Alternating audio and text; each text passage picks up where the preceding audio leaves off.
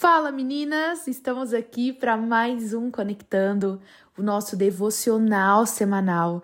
Quem fala aqui com vocês hoje é a Marília e eu quero fazer algo um pouquinho diferente no nosso devocional de hoje.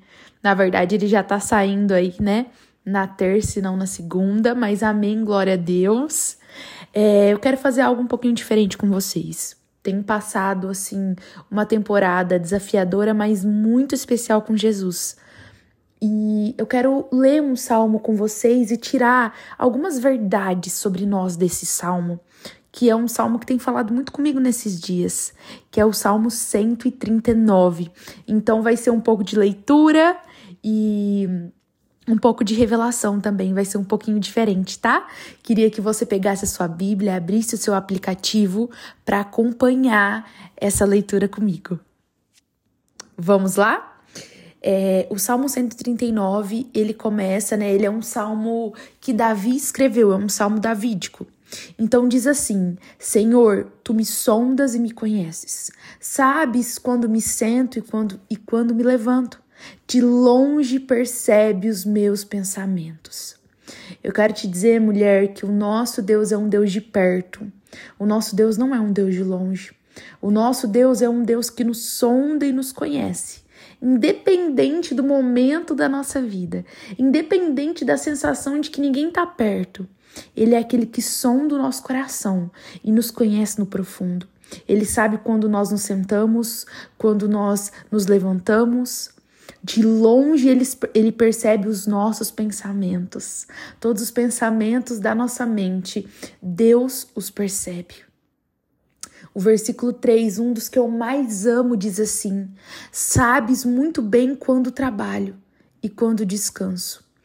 Todos os meus caminhos são bem conhecidos por ti.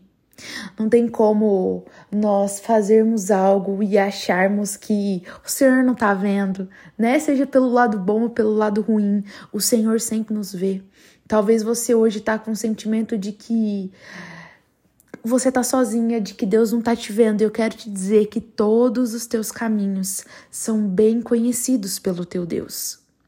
E aí continua: antes mesmo que a palavra me chegue à língua, tu já conheces inteiramente, Senhor. Tu me cercas por detrás e pela frente, e pões a tua mão sobre mim.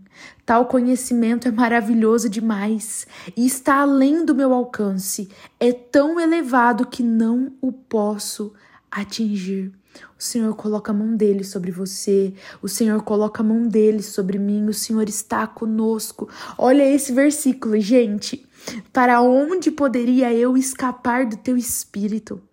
Para onde poderia fugir da tua presença? Se eu subir aos céus, lá estás. Se eu fizer a minha cama na sepultura, também lá estás. Se eu subir com as asas da alvorada e morar na extremidade do mar, mesmo ali a tua mão direita me guiará e me susterá. Eu quero te dizer hoje que, independente de onde você esteja, independente do motivo, independente da circunstância que você esteja passando, independente do sentimento que está abraçando a sua alma, o seu coração, eu quero te dizer que a mão direita do Senhor te guiará e te sustentará diante de todos os dias da sua vida. Olha aqui o que diz o versículo 11. Mesmo que eu diga que as trevas me, enco me encobriram, que a luz se tornará noite ao meu redor, verei que nem as trevas são escuras demais para ti. A noite brilhará como o dia, pois para ti as trevas são luz. Nada é impossível demais que o Senhor não possa alcançar em nós. O versículo 13 diz assim: Tu criastes o íntimo do meu ser e me teceste no ventre da minha mãe. Eu te louvo porque me fizeste de modo especial e admirável. Tuas obras são maravilhosas. Que essa semana você declare, sabe, essa verdade sobre a sua vida. Talvez você não se sinta assim, mas declare: Ei, Senhor, obrigada, porque o Senhor me fez de modo especial e admirável. Obrigada, Senhor, porque todas as tuas obras elas são maravilhosas. E o salmista diz: Eu digo isso com convicção. Os meus ossos não estavam escondidos de ti, quando em secreto fui formado, e entretecido como as profundezas da, da, treva, da terra. Os meus olhos viram, os teus olhos viram o meu embrião, e todos os dias determinados para mim foram escritos no teu livro, antes de qualquer deles existir. Como são preciosos para mim os teus pensamentos, ó Deus. Como é grande a soma deles.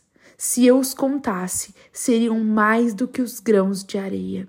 Eu não vou me prolongar e terminar todo esse salmo, mas eu quero caminhar para o final desse devocional, enaltecendo algumas coisas desses últimos versículos, né? Que nós lemos aqui, que fala que o versículo 16, principalmente, que fala que os teus olhos viram o meu embrião e todos os dias determinados para mim foram escritos no teu livro. Eu quero te dizer hoje que o nosso Deus é um Deus de propósito. O nosso Deus é um Deus de propósito. O nosso Deus, aqui está o cerne do que nós acreditamos como cristãs, que nós temos um propósito. Sabe? E você talvez possa perguntar: a gente vive às vezes numa luta para descobrir o nosso propósito, né? Uma luta, meu Deus, qual é o meu propósito? E eu quero te levar a uma reflexão desse versículo, não uma reflexão individualista. Meu Deus, qual é o meu propósito? Qual é o meu propósito? aquele, aquele, aquela situação individual e até um pouco egocêntrica muitas vezes, né? Não. Eu quero te levar aqui para uma reflexão de propósito, que é onde eu me encaixo para que o teu reino seja estabelecido. Qual é o meu lugar para que o teu reino avance? Eu faço parte de um. Eu tenho um propósito, mas eu faço parte de um propósito muito maior, que é o avanço e o estabelecimento do reino de Deus na terra. Então eu quero te encorajar nesse comecinho aí de semana. Talvez você não veja nada de bom em você hoje. Talvez você pense, meu Deus, eu acho que o Senhor nem me ama. Meu Deus, eu não vejo nenhum talento, eu não vejo nenhuma graça sobre a minha vida, nenhuma graciosidade sobre mim. E eu quero te dizer que Deus te viu ainda quando você era um embrião. E todos os teus dias já foram determinados por Deus, já foram escritos no livro da vida. E o próprio Deus te diz, te diz hoje como são preciosos os meus pensamentos ao teu respeito, minha filha. Eu quero declarar essa verdade sobre a tua vida hoje, sobre a minha vida. Como são preciosos os pensamentos de Deus ao nosso respeito. O nosso Deus é um Deus de propósito.